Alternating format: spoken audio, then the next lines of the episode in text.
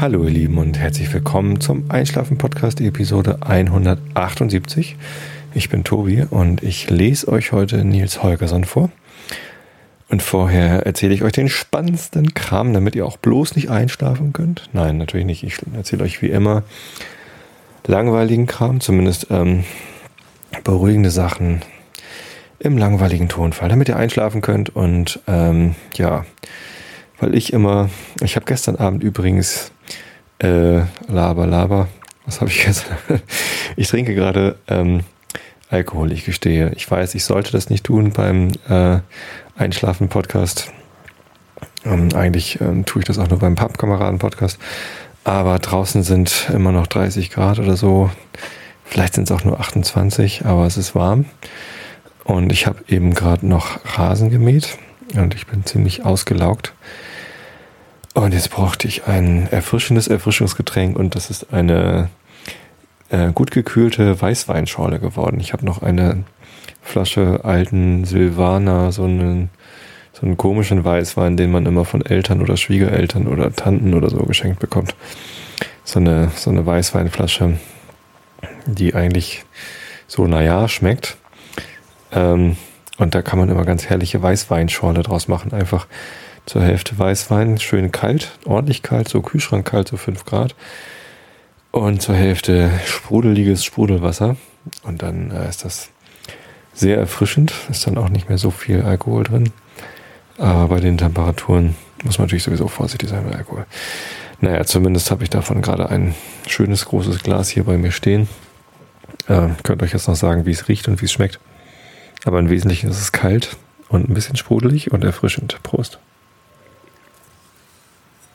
Mhm. Ich könnte fast sagen, schmeckt wie Riesling, ist aber keiner. Ähm, ja, was wollte ich euch erzählen? Ich hatte mir ein Thema tatsächlich ähm, bereitgelegt, von dem ich euch erzählen wollte. Im Wesentlichen, weil ich da schicke Fotos habe, und zwar Sport. Ähm, wie ihr alle wisst, bin ich 1,97 Meter groß und ähm, wiege 100 Kilo meistens. Es ist ein ewiger Kampf, ob ich ein Ühu bin oder ein Uhu, also ob ich über 100 Kilo wiege oder unter 100 Kilo. Beides ist nicht so wirklich schlimm bei mir. Also ich bin nicht dick, aber ähm, ich möchte halt eigentlich gerne unter 100 Kilo wiegen, also ein Uhu. Ich, ich möchte ein Uhu sein. Und ähm, eigentlich möchte ich am liebsten so 95 Kilo wiegen, da würde ich mich am wohlsten fühlen. Aber wenn man wie ich so ein, ja, ich esse halt abends gerne mal Chips und ich trinke auch so bei der Bandprobe oder am Wochenende abends gerne mal ein Bier. Ähm, oder auch mal ein Whisky, aber Whisky ist eigentlich eher wenig. Deswegen, also das hat zwar sehr viele Kalorien wegen viel Alkohol, aber wenn ich dann so ein kleines Glas Whisky oder vielleicht ein zweites am Abend trinke, das hat nicht, nicht so viel Kalorien, aber die Chips sind es bei mir, glaube ich. Ich esse wahnsinnig gerne Chips abends. Und ähm, ja, das haut halt immer so ein bisschen rein. Und äh, Body Mass Index weiß ich auch, dass es äh, gerade in meiner Länge irgendwie Quatsch ist. Ich bin halt irgendwie recht groß. Und da, da geht die Rechnung irgendwie nicht mehr so auf. Es verteilt sich halt bei mir ganz gut. So. Und ähm, trotzdem, ich möchte halt äh, weniger wiegen. Und was macht man dann? Äh, man muss halt ähm, zweierlei Dinge tun. Einmal, man muss, man, äh, man muss sich mehr bewegen und äh, man muss äh, sinnvoller essen. Das mit dem sinnvoller Essen ist schwierig. Wie gesagt, esse ich halt wahnsinnig gern Chips. Also bewege ich mich mehr und erarbeite mir so quasi äh, für mich selbst die Erlaubnis, mehr zu essen. Also ähm, je mehr Sport ich mache, desto äh, ein besseres Gewissen habe ich, wenn ich dann mal ein Bier trinke oder äh, Chips esse. Und deswegen mache ich jetzt gerade ähm, relativ viel Sport, weil ich total Lust auf Chips habe. Glücklicherweise ist es so, wenn ich äh, viel Sport mache und dann ganz fit bin, habe ich viel weniger Lust auf Chips. Äh, das klappt einigermaßen, ähm, sich gegenseitig noch zu äh, unterstützen. Ähm, wie auch immer. Ich habe äh, kurz vor meinem Urlaub äh, angefangen, intensiver zu laufen mal wieder regelmäßig joggen zu gehen, so zweimal die Woche mindestens. Und ähm, meine, meine kurze Joggingstrecke ist so vier Kilometer lang, vielleicht mal fünf, wenn ich noch eine kleine Extraschleife laufe. Und wenn ich mal lang unterwegs sein will, dann ist das so 10 Kilometer oder mal neuneinhalb, manchmal auch elf. Und dafür brauche ich eine gute Stunde. Und für die 4 Kilometer Strecke dann eben so, ja, so 26 Minuten. Ich bin tatsächlich auch schon ein bisschen schneller geworden. Ich hatte am Anfang immer so einen Schnitt von 6 Minuten und 20 Sekunden für einen Kilometer. Und ähm, jetzt bin ich schon ähm, unter 6. Ich war sogar letztes Mal so um die 5 Minuten pro Kilometer, als ich die kurze Strecke gelaufen bin. Also 5 Kilometer. Und ähm, das war ganz gut. Naja, äh, wie auch immer. Zumindest das ist die eine Sache. Die andere Sache, um sich mehr zu bewegen, ist einfach im äh, täglichen Leben. Achso, äh, nochmal zum Laufen. Wichtig ist natürlich sowas für mich äh, wie Gamification, also Photocracy hatten wir schon mal als Thema. Aber auch Runkeeper reicht mir eigentlich schon. Äh, ich habe so eine App für mein Android-Telefon, gibt es auch fürs iPhone. Runkeeper heißt das. Gibt auch verschiedene andere, Endomondo und keine Ahnung was. Und äh, die nutzen das GPS, um aufzuzeichnen. Oh, ich sehe gerade übrigens. Cool. Fledermäuse draußen im Garten. Das ist ja nett. Hier vorm Fenster. Hier ist gerade so Zwielicht. Also es ist jetzt gerade für, für die Leute, die gerade nicht live zuhören, äh, was wohl die meisten meiner Hörer sind. Ähm, es ist gerade Montagabend, 10 nach 9. Und es ist gerade späte Dämmerung sozusagen. Eben gerade war eine ganz merkwürdige Dämmerung draußen, da war das Licht ganz rot. Ein Sonnenuntergang, aber mit Wolken. Also es bildete sich eine Wolkendecke am Westhimmel und äh, dann hatten wir ein ganz komisches rötliches Licht draußen. Und jetzt ist die äh, rote Färbung aber gerade weg und es wird so richtig dunkel. Ähm, aber hier vom Fenster flogen gerade Fledermäuse rum. Das sah lustig aus. Hm, wo wohnen die bloß? Ich habe schon öfter mal, also im, im Sommer abends habe ich hier schon öfter mal Fledermäuse beobachtet. Finde ich aber ganz lustig. Ich mag die Viecher. Gibt es auch im äh, Wildpark ähm, in Niendorf, Wildpark Lüneburger Heide, gibt es auch so einen Raum, so einen ganz dunklen Raum mit lauter Fledermäusen drin. Das finde ich lustig. Äh, ja, wie auch immer. Also äh, Runkeeper braucht man, damit man also eine ähm, automatische History hat. Also äh, nutzt das GPS und die Uhr, um aufzuzeichnen, wann man wo längs gelaufen ist und wie schnell man war. Und hinterher kann man sich online angucken, äh, wie die Strecke ist auf der Karte, wie das Höhenprofil ist. Hier bei uns in Norddeutschland ist das immer ziemlich langweilig, also viele Höhenmeter laufe ich hier nicht. Aber es gibt schon eine Strecke, wo ich so ein bisschen rauf und runter laufe. Ähm, hier durch die ähm, da von, auf, auf der Strecke von Sprötze nach Holmseppensen. Da geht es so ein bisschen rauf und runter. Das ist ganz nett. Könnt ihr mal in Google Maps nachschlagen. Holmseppensen. Ist ein lustiger Ortsname und Sprötze auch. Es gibt viele lustige Ortsnamen hier. Ja, genau. Aber also was dazugehört noch, außer dem Laufen, was ich halt nur zweimal, dreimal die Woche schaffe, wenn ich gut bin, dreimal, aber eigentlich nur so zweimal, ist, dass ich die Bewegung in meinen täglichen äh, Tagesablauf einbaue. Und dazu gehört das Fahrradfahren morgens und abends zum Bahnhof und wieder zurück. Das sind leider nur drei Kilometer, aber immerhin. Das Treppensteigen. Ich benutze keinen Fahrstuhl mehr in der Firma und ich arbeite im sechsten Stock. Und bei Temperaturen wie gerade jetzt, wo es mal so heiß ist, aber auch sonst, kommt man da schon so ein bisschen so ins äh, Schnaufen. Es gibt viele Kollegen, die fragen sich, wie ich das um Himmels Willen schaffe. Aber es dauert echt nur ein paar Tage und dann hast du es drin und dann geht's. Natürlich bin ich kurz so ein bisschen, also der Puls kommt schon hoch, wenn ich da sechs Stockwerke hochgehe. Flotten Schrittes oder ja, einfach so.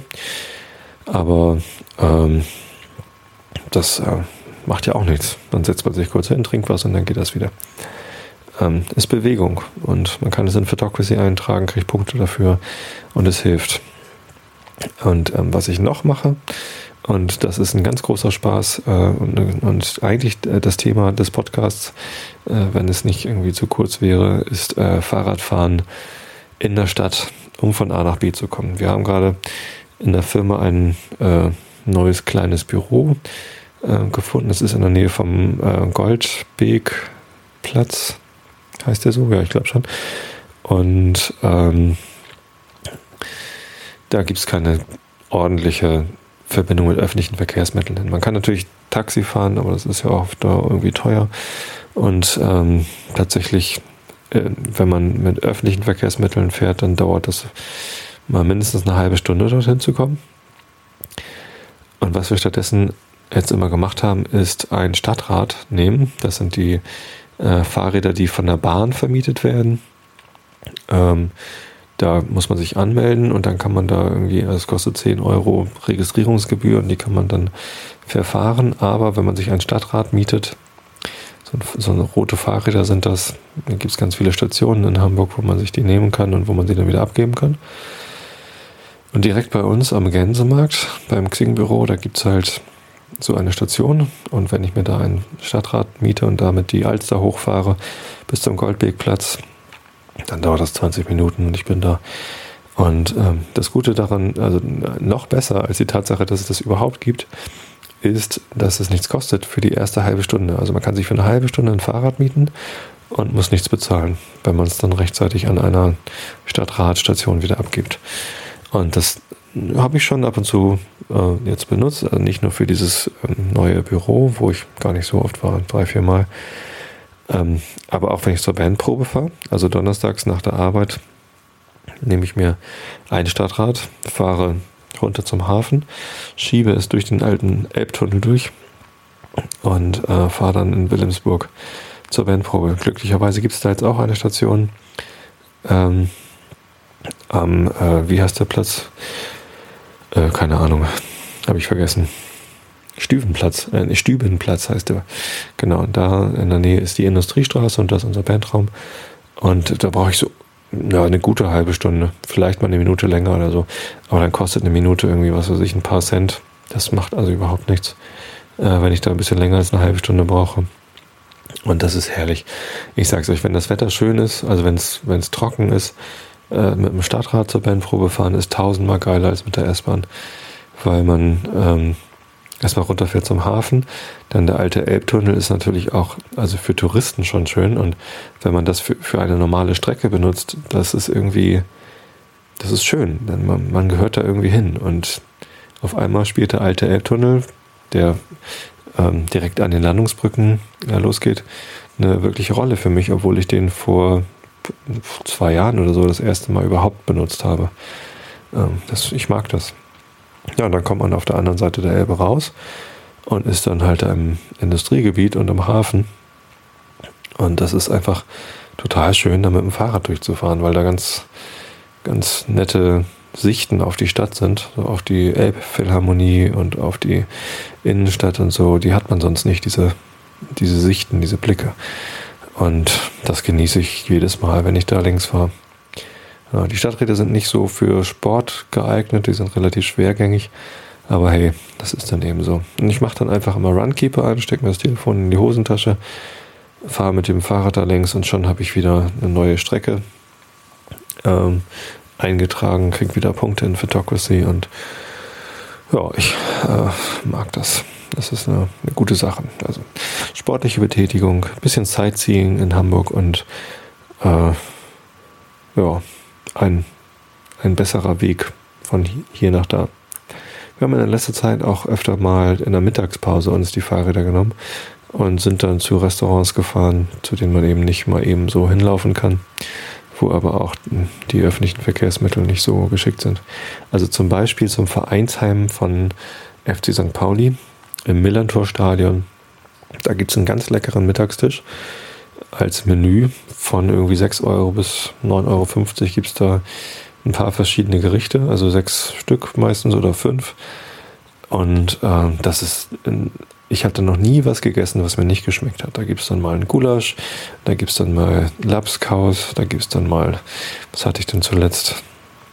Einen gebratenen Lachs mit äh, frischen Kartoffeln. Und oh, das ist, die Küche ist echt gut. Die Preise sind total fair, zumindest wenn man äh, bedenkt, dass es ein Menü ist. Also es gibt immer noch eine Vorspeise. Da gab es jetzt letztes Mal Antipasti, aber es gibt häufiger mal einen Salat oder eine Suppe. Im Winter dann mal so eine Suppe, im Sommer Salat. Und jetzt sogar mal Antipasti, sehr lecker. Und es gibt Nachtisch. Ein kleines Glas Tiramisu oder Eis oder Pudding oder so. Und auch das ist alles selbst gemacht dort in der Küche. Kein Fertigkrams. und einfach lecker. Ja, dazu dann ein alkoholfreies Weizenbier oder ein anderes leckeres Getränk. Und ja, man sitzt da, ähm, kann draußen sitzen in der Sonne oder im Schatten äh, oder auch drin, wenn das Wetter nicht so gut ist. Es kommt häufiger mal St. Pauli Prominenz vorbei. Ja, also was ich halt, ich, ich freue mich halt immer, wenn ich da jemanden sehe, den ich da kenne.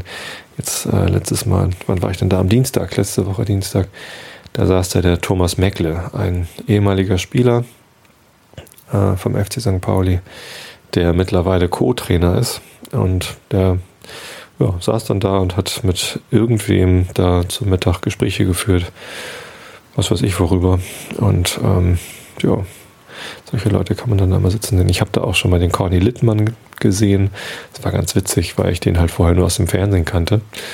Und ähm, der ist ganz klein. Okay, ich bin auch sehr groß, aber äh, wenn man den so in Natur sieht, wundert man sich halt, wie, wie so die äh, Leute in, in real wirken. Und der Corny Littmann, der wirkte irgendwie ganz klein so im Vergleich zu mir. Aber ich bin ja auch recht groß, 1,97. Ja. Ähm, genau, Ralf Gunesch habe ich da auch mal gesehen.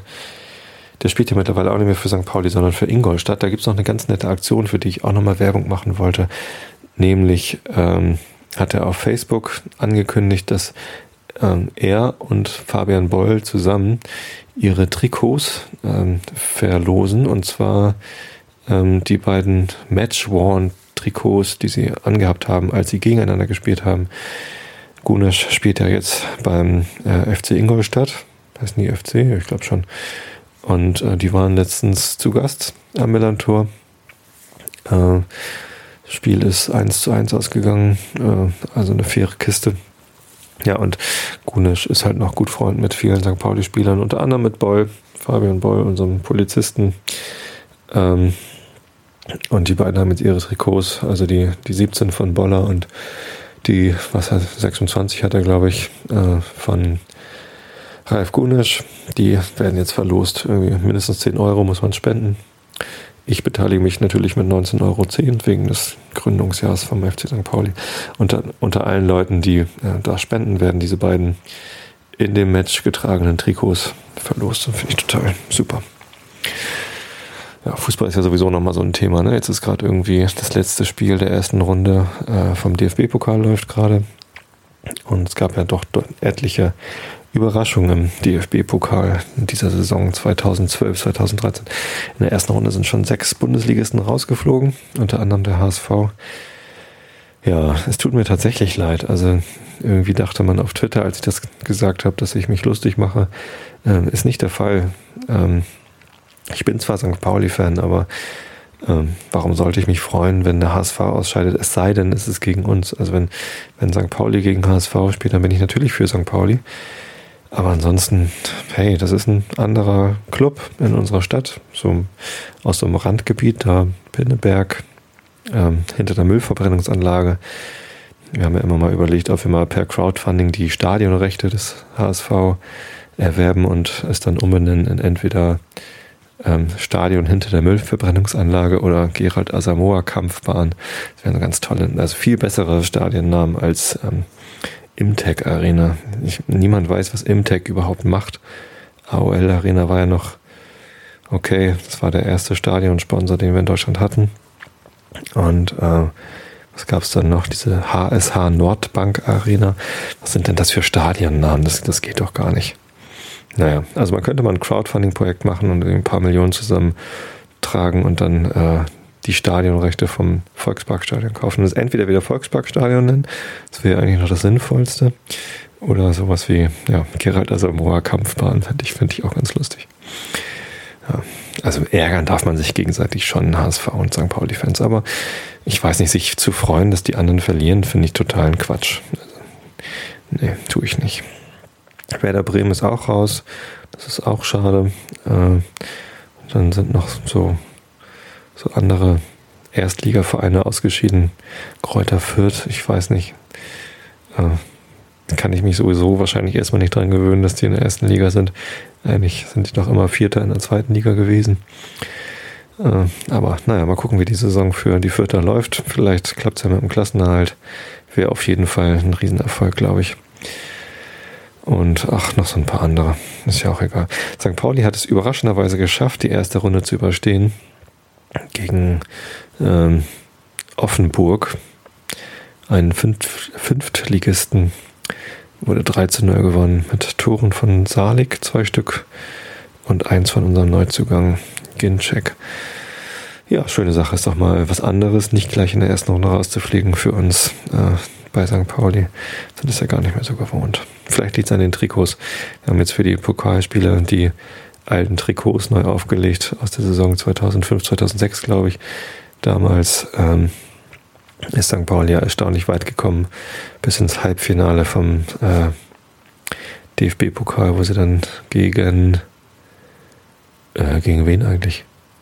Gegen die Bayern? Naja, zumindest gab es eine ganze Reihe von Mannschaften, die sie rausgeworfen haben.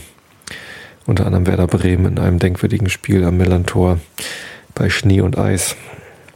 Ja. Naja, der DFB-Pokal immer mal wieder lustig da reinzuhören. So, bevor ich jetzt vorlese, wollte ich noch kurz äh, Danke sagen. Ich habe wieder ein Geschenk bekommen. und zwar zum ersten Mal ein Spiel. Auf meinem Amazon-Wunschzettel hatte ich ein Spiel draufgesetzt, das ich im Urlaub viel gespielt habe. Und zwar ähm, gehörte das unseren Freunden, die ja nach Schweden ausgewandert waren. Das Spiel heißt Wizard und das habe ich jetzt ähm, geschenkt bekommen von Malte aus äh, Garching irgendwo da bei München. Also vielen Dank nach München, äh, nach Bayern für das Spiel. Freue ich mich immer sehr. Ja. Wollte ich noch irgendwas loswerden? Nö, das waren eigentlich schon meine Themen. Kann ich jetzt vorlesen? Ach doch, eine Sache wollte ich noch erzählen. Und zwar äh, Spam-Filter. Und zwar E-Mail-Spam-Filter. Ähm, ganz heikles Thema. Ähm, ich bekomme viel Spam und ähm, viel bedeutet sowas wie halt zig, zig Spam-E-Mails pro Tag. Die meisten davon werden von meinen Spam-Filtern weggefiltert. Äh, in letzter Zeit kommen mal wieder häufiger Spam-E-Mails durch. Es dauert dann immer ein bisschen, bis die Spam-Filter das gelernt haben, dass es Spam ist. Ähm, aber im Großen und Ganzen komme ich einigermaßen zurecht habe ich, ähm, also ich habe mehrere Stufen von meinem Spam-Filter. Ich habe noch eine alte GMX-Adresse. Ähm, da sortiert GMX schon ganz viele E-Mails weg, von denen die denken, dass das Spam ist. Den habe ich relativ äh, soft eingestellt, also da geht relativ viel durch. Da ist nur das, das Offensichtlichste wird wegsortiert und dann aber auch gleich gelöscht. So, dann habe ich auf meinem eigenen E-Mail-Server, den ich ja bei HostZero betreibe, ähm, habe ich dann eingestellt, alles, was einen Spam-Score von mindestens drei Punkten hat, wird in einen extra Ordner sortiert und nicht gelöscht. Und in diesen Ordner, da gucke ich immer mal wieder rein. Ähm, immer wenn da so ein paar hundert E-Mails drin sind, den habe ich dann nach Absender sortiert. Und die meisten Spam-E-Mails haben irgendwie den gleichen Absender. Da steht dann irgendwie entweder mein Name oder da steht dann irgendwie Poker oder was weiß ich, Viagra oder keine Ahnung was. Also es, die meisten Spam-E-Mails sehen ja gleich aus und so funktionieren auch diese Spam-Filter, die erkennen das halt, dass die immer gleich aussehen und sortieren sie dann weg. Und dann gucke ich ab und zu da rein und stelle fest, oh, äh, ein paar False Positives waren doch wieder dabei. Äh, ein Spam-Score von drei nach diesen Base-Filtern ist nicht gerade viel. Das ist schnell mal erreicht, wenn da ein bisschen HTML oder ein Bild in der E-Mail drin ist oder was auch immer für komische Header-Informationen ausgelesen werden. Ähm, und ja, da gucke ich halt irgendwie alle paar Wochen mal rein. Ähm, jetzt ist es offensichtlich schon seit April habe ich nicht mehr reingeguckt. Nach dem Urlaub habe ich reingeguckt. Und ähm, es waren etliche E-Mails da und auch leider viele, die kein Spam waren. Unter anderem ähm, ein paar E-Mails von euch, von, von, von meinen Hörern. Äh, da muss ich nochmal durchgehen. Also falls da was weggekommen ist und ich mich nicht melde und ihr euch wundert, warum ich nicht antworte, dann schreibt mir bitte einfach nochmal. Ähm, ich beantworte eigentlich jede E-Mail, also so viele sind es dann auch noch nicht. Äh, ich bekomme so zwei, drei E-Mails pro Woche von euch und die beantworte ich gern. Da freue ich mich immer, wenn ich das bekomme. Wenn ich also nicht geantwortet habe, dann ist es recht wahrscheinlich, dass sie in einem Spam-Filter gelandet ist, den ich ein bisschen zu hart eingestellt hatte. Ähm, Aber die E-Mail, auf die ich jetzt ähm, dann endlich zu sprechen komme, die in diesem Spamfilter gelandet ist, ist von der Gudrun Maps, eine Buchautorin, äh, die das Buch geschrieben hat, Schutzengel mit Segelohren. Hatte ich letztens erzählt. Da habe ich beim Verlag angefragt. Ähm, ich hatte irgendwann mal auf dem Deutschlandfunk einen Bericht über dieses Buch gehört. Das muss irgendwie schon ein paar Jahre her sein. Und dann habe ich das auf meinen Amazon-Wunschzettel gesetzt, weil ich das interessant fand, was sie da am Radio darüber erzählt haben. Und letztens habe ich es ähm, geschenkt bekommen von einem von euch, von einem Hörer oder einer Hörerin. Ähm, weiß ich schon gar nicht mehr. Ich glaube, eine Hörerin war das. Ja. Und ähm, da habe ich mich drüber gefreut und dann gedacht, ach, das wäre doch mal schön, wenn ich sowas zeitgemäßes vorlesen könnte, anstatt immer nur Kant, der mir ehrlich gesagt zum Hals raushängt. Und Nils Holgersson, das bald zu Ende ist. Ähm, als nächstes hatte ich mir schon auf meinen Kindle geladen zum Vorlesen äh, aus dem Le Leben eines Taugenichts. Ja, äh, ist auch nicht so richtig verlockend, aber na mal sehen. Und ja, dieses Schutzengel mit Segelohren, ähm, das fände ich ganz nett, das vorzulesen. Habe ich dann beim Verlag angefragt und sie sagten mir, ja, die ähm, Audiorechte liegen bei der Autorin, fragt die einfach. Und dann habe ich sie angeschrieben. Die hatte eine italienische ähm, E-Mail-Adresse .it, hat also einen, äh, einen Sommerwohnsitz in Italien oder Winter, keine Ahnung, zumindest verbringt sie anscheinend viel Zeit in Italien. Und ich habe halt keine Antwort bekommen. Ich dachte, oh, schade, dann hat sie da wohl keine Lust dazu. Und jetzt ja, die Antwort lag im Spam-Filter äh, und sie war positiv. Das ist total ärgerlich, dass ich die jetzt, gefunden habe. Tat mir auch total leid, total peinlich, dass ich dann irgendwie jetzt erst darauf geantwortet habe, ähm, dass sie mir quasi erlaubt hat, aus ihrem Buch vorzulesen. Ähm, aber ja, ich habe die Erlaubnis und ich werde demnächst daraus vorlesen. Leider ist das Buch gerade nicht griffbereit. Das hat meine Große, glaube ich, mitgenommen in ihren Urlaub. Die ist gerade mit meiner Mutter auf Föhr, äh, den nordfriesischen Insel Föhr, wo es äh, sehr, sehr schön ist. Kann ich auch nur jedem empfehlen, mal Urlaub auf den nordfriesischen Inseln zu machen. Amrum ist sehr beliebt. Sylt ist natürlich auch sehr beliebt. Ähm, als Schickeria. Äh, nein, ich war letztens auf, letztes Jahr war ich auf Sylt mit der Firma und ich war das erste Mal da. Ich, ich hatte ein ganz merkwürdiges Bild von Sylt, dass da halt nur so die Neureichen Urlaub machen. Ähm, Sylt ist eine total schöne Insel. Ähm, alles ist voll mit netten äh, Dünen und äh, okay, wir waren in einem recht teuren Hotel, da irgendwo ganz im Norden so ein, so ein, so ein Sternehotel mit Sterneküche und, und alles ist edel und toll. Habe ich, glaube ich, auch mal im Podcast erzählt. Müsste so Folge zwischen 20 und 30 oder 40 gewesen sein. Februar 2011 war das. Ähm, ja, gefällt mir auch sehr gut. Dann hat sich mein Bild von Sylt auch geändert.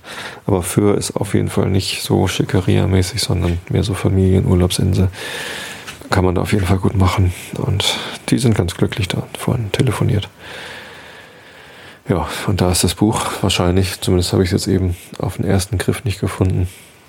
Aber sobald ich es wieder in der Hand habe, werde ich euch das also vorlesen. Schutzengel mit Segelohren. Ich hoffe, dazu könnt ihr auch gut einschlafen.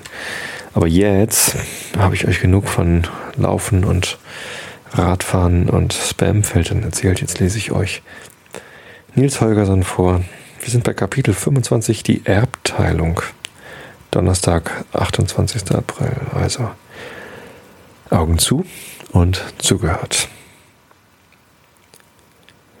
Als die Wildgänse dem Gänsemädchen Orse und dem kleinen Mats über den Jelman geholfen hatten, flogen sie geradewegs gen Norden, bis sie nach Oh, ist das dunkel hier. Ich muss mich anders hinsetzen. Ich bin ein bisschen runtergerutscht. Bis sie nach Westmannland hingelangten. Dort ließen sie sich auf einem der großen Felder im Fellingsbroer Kirchspiel nieder, um auszuruhen und zu fressen. Nils Holgersson war auch hungrig, schaute aber vergeblich nach etwas Essbarem aus. Während er dastand und sich nach allen Seiten umsah, entdeckt er auf dem benachbarten Felde ein paar Männer, die pflügten. Plötzlich ließen sie die Pflüge stehen und setzten sich hin, um Frühstück zu essen. Der Junge lief hinten, hinter ihnen drein und schlich sich hinter die beiden Männer. Es war ja nicht unmöglich, dass er einige Brotkrumen oder eine Kruste finden würde, wenn sie fertig waren. An dem Felde entlang ging ein Weg, und auf dem kam ein alter Mann gegangen. Als er die beiden Pflüger sah, blieb er stehen, kroch über den Zaun und ging zu ihnen heran. Ich wollte auch gerade frühstücken, sagte er, nahm seinen Ranzen ab und holte Brot und Butter heraus. Es ist schön, dass ich nicht allein am Grabenrande zu sitzen brauche, fuhr er fort, und dann geriet er in Unterhaltung mit den beiden Pflügern, und sie erfuhren bald, dass er ein Grubenarbeiter aus Norberg war. Er arbeitete jetzt nicht mehr. Er war zu alt, um auf die Grubenleitern auf und nieder zu klettern, um auf den Grubenleitern auf und nieder zu klettern, aber er wohnte noch in einem Häuschen in der Nähe der Grube. Er hatte eine Tochter in Fellingbro verheiratet, die hatte er eben besucht, und sie wollte, dass er zu ihr ziehen sollte, aber dazu konnte er sich nicht entschließen. Ihr findet also, dass es hier nicht schön äh, ist wie in Norberg? Fragten die Bauern mit einem Lächeln, denn sie wussten ja, dass Fellingbro eines der größten und reichsten Kirchspiele in der Gegend ist. Wie könnte ich es wohl ertragen, in so einer Ebene zu wohnen, sagte der Alte und machte eine abwehrende Handbewegung, als sei das etwas ganz Undenkbares, und dann fingen sie in aller Freundschaft an, sich darüber zu streiten, wo in Westmansland es am schönsten zu wohnen sei. Der eine von den Landsleuten war in Fellingbro geboren und er redete der Ebene das Wort, der andere aber war aus dem Westeraser, aus der Westeraser Gegend und er fand, dass die Ufer des Mälars mit ihren bewaldeten Inseln und schönen Landzungen der beste Teil des, der Gegend sei. Der Alte wollte sich aber nicht überzeugen lassen und um es ihnen einleuchten zu machen, dass er recht habe, bat er, ob er ihnen nicht eine Geschichte erzählen dürfte, die er in seiner Jugend von alten Leuten gehört hatte. Hier in Westmannsland wohnte vor langen Jahren eine alte Frau aus dem Riesengeschlecht. Sie war so reich, dass die ganze Gegend ihr gehörte. Sie hatte alles, was ihr Herz nur begehren konnte, und doch lebte sie in einer großen Sorge denn sie wusste nicht, wie sie ihren Besitz unter ihre drei Söhne teilen sollte. Die Sache war die, dass sie sich nicht so viel aus den beiden ältesten Söhnen machte, der jüngste aber war ihr Augapfel. Sie gönnte ihm das beste Erbteil, aber gleichzeitig fürchtete sie, dass Unfriede zwischen ihm und seinen Brüdern entstehen könne, wenn sie entdeckten, dass sie nicht gleichmäßig zwischen ihnen geteilt hatte und dann eines Tages fühlte sie, dass sie dem Tode so nah war, dass sie keine Zeit mehr hatte, sich länger zu bedenken. Da rief sie alle ihre drei Söhne zu sich und sprach mit ihnen über die Erbschaft. Nun habe ich meinen ganzen Besitz in drei Teile geteilt, zwischen denen ihr wählen könnt, sagte sie. Zu dem einen Teil habe ich alle meine Eichenhügel und bewaldeten Inseln und blühenden Wiesen gelegt, und das alles habe ich um den Mälar herum vereint. Wer das Teil wählt, bekommt gute Weide für Schafe und Kühe auf den Strandwiesen. Und auf den Inseln kann er sich Laub zu äh, Winterfutter holen, wenn er dort nicht Gärtnerei betreiben will.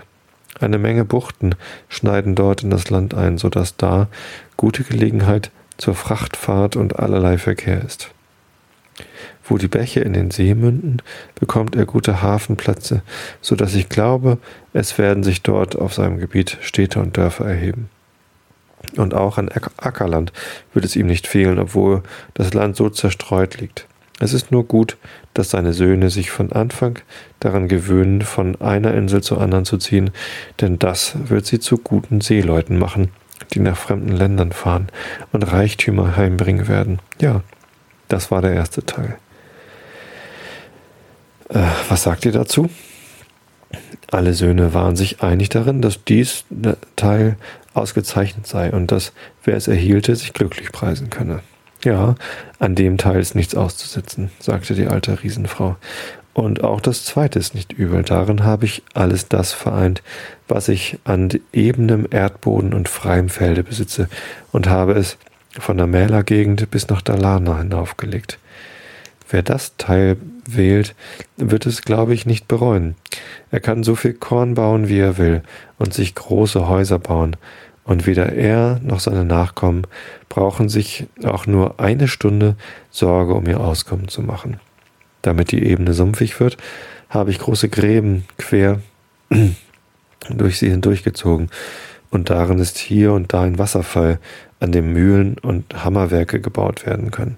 Und an den Gräben entlang habe ich Kieshügel aufgetragen, auf denen Wald zu Brennholz wachsen kann. Ja, das ist das zweite Teil. Und ich meine, wer das bekommt, hat allen Grund zufrieden zu sein. Darin stimmten alle drei Söhne mit ihr überein, und sie dankten ihr, dass sie es so gut für sie geordnet hatte. Ich habe es gern so gut wie möglich machen wollen, sagte die Alte, aber nun komme ich zu dem, was mir am meisten Sorge bereitet hat. Denn seht ihr, als ich alle meine Haine und Weiden für das eine Teil genommen hatte und die frisch bestellten Gegenden für das andere, entdeckte ich, dass ich meinem Besitz nur noch Fichtenhügel und Tannenwälder und Bergrücken und Felsenufer und Granitklippen und magere Wacholdergestrüppe und elende Birkengehölze und kleine Seen hatte. Und dass sich dazu niemand von euch freuen würde, konnte ich ja begreifen. Trotzdem habe ich all den Plunder zusammengesammelt und ihn hier nördlich und westlich von der Ebene hingelegt. Aber ich fürchte, dass der, der dies Teil wählt, nichts weiter als Armut zu erwarten hat. Schafe und Ziegen werden den ganzen Viehbestand bilden, den er halten kann, und er wird wohl auf die See hinausgehen müssen, um zu fischen, oder in den Wald auf Jagd, um sich Nahrung zu schaffen. Da sind freilich eine Menge Gießbäche und Wasserfälle, so dass sich da vielleicht so viele Mühlen bauen ließen, wie er Lust hat, aber ich fürchte, er wird nicht viel anderes als Baumrinde darauf malen, zu malen haben.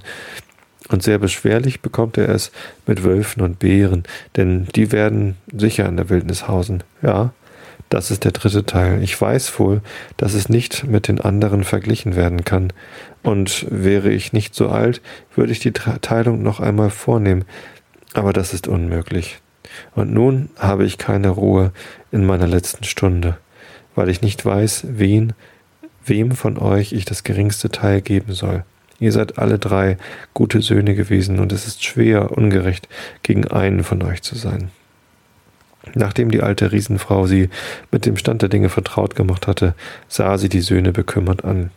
Diesmal sagten sie nicht so wie früher, dass sie gerecht geteilt und gut für sie gesorgt habe. Sie standen stumm da, und es war leicht zu sehen, dass derjenige von ihnen, der das letzte Teil bekam, unzufrieden sein würde. Ja, da lag die alte Mutter und war voller Sorgen, und die Söhne konnten sehen, dass sie alle Qualen des Todes schon im Voraus kostete, weil sie das Erbe unter, unter sie verteilen musste und nicht wusste, wen von den Söhnen sie unglücklich machen sollte, indem sie ihm das geringste Teil zusprach. Der Jüngste aber liebte seine Mutter am innigsten, und er konnte es nicht ertragen zu sehen, wie sie sich quälte. Er sagte, ihr sollt euch um diese Sache willen keine Sorgen mehr machen, Mutter. Legt euch nur hin und sterbt in Frieden. Das schlechte Teil könnt ihr mir schenken. Ich werde mir Mühe geben, mich redlich darauf durchzuschlagen, und wie es auch gehen mag, ich werde euch nicht zürnen, weil die anderen es besser haben als ich. Sobald er das gesagt hatte, wurde die Mutter ruhig, und sie dankte ihm und lobte ihn. Die anderen Teile zu bestimmen, machte ihr keine Schwierigkeiten, denn sie waren fast gleich gut. Als alles geordnet war, dankte die Alte dem jüngsten Sohn noch einmal und sagte, sie habe erwartet, dass gerade er ihr helfen werde. Und sie bat ihn, wenn er in seine Wildnis hinaufkomme, der großen Liebe zu gedenken, die sie für ihn gehegt hatte. Damit schloss sie ihre Augen und starb. Und als die Brüder sie in die Erde gebettet hatten, gingen sie alle drei hin, um ihr Besitztum anzusehen. Und die beiden Ältesten konnten ja nur froh und zufrieden sein. Der dritte ging in seine Wildnis hinauf, und er sah, dass die Mutter wahr geredet hatte und dass sein Besitz in der Hauptsache aus Bergabhängen und kleinen Seen bestand. Aber er konnte deutlich erkennen, dass die Mutter mit Liebe seiner gedacht, als sie dies Teil für ihn zurechtgelegt, zurechtlegte. Denn obwohl sie nichts weiter als Plunder übrig gehabt hatte, war es doch so geordnet, dass man sich kein schöneres Land denken konnte. Stellenweise war es rau und wild, schön war es aber trotzdem. Es tat ihm wohl, das zu sehen, Aber froh war er doch nicht. Nach und nach aber bemerkte er, dass der Felsgrund hier und da ein wunderliches Aussehen hatte. Und als er genauer zusah, entdeckte er, dass er fast überall mit Erzadern durchwachsen war. Es war hauptsächlich Eisen, aber es fand sich auch reichlich Kupfer und Silber dort oben in seinem Besitz. Er ahnte, dass er größere Reichtümer bekommen hatte als einer der Brüder, und allmählich wurde ihm klar, dass seine alte Mutter doch eine Absicht mit der Erbteilung gehabt hatte. Tja, so sieht's aus. Hat er das verdient, der jüngste Sohn? Wahrscheinlich schon, wenn er der Einzige war, der seiner Mutter die Last nehmen wollte, die aber gar keine Last war. Eigentlich war es eine List und keine Last. Na, wie auch immer. Ich danke euch fürs Zuhören. Ich danke vor allem den Live-Hörern. Ist immer wieder schön, dass hier Leute live zuhören. Ähm, wie immer montags, 21 Uhr. Vielleicht sind das nächste Mal wieder Leute dabei. Ähm, am Mittwoch hörte mich im Realitätsabgleich mit Holgi gegen halb zwölf Uhr live. Da sind immer ein paar mehr Live-Hörer dabei.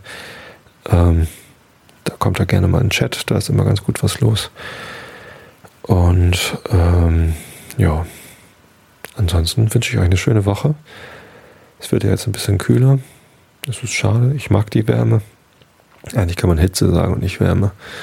Aber vielleicht ist es auch ganz gut für die Gemüter, dass äh, sich alles mal wieder ein bisschen abkühlt. Einige Leute waren doch etwas hitzig drauf jetzt. Habe ich gemerkt. Ja, also schlaft gut. Erholt euch gut in der Nacht, damit ihr morgen wieder fit seid für die Woche, für den Rest der Woche. Einen Tag haben wir schon. Und wir hören uns wieder am Mittwoch und dann eben am Montag. Achso, es wird noch eine Zusatzepisode geben am Wochenende in irgendeinem unserer Podcasts, wahrscheinlich im Pappkameraden-Podcast, weil ja ähm, Truthahn-Frittierfest ist und Holge ist hier. Da werden wir ums Podcasten nicht drumherum kommen. Freue ich mich drauf. Also, bis dann.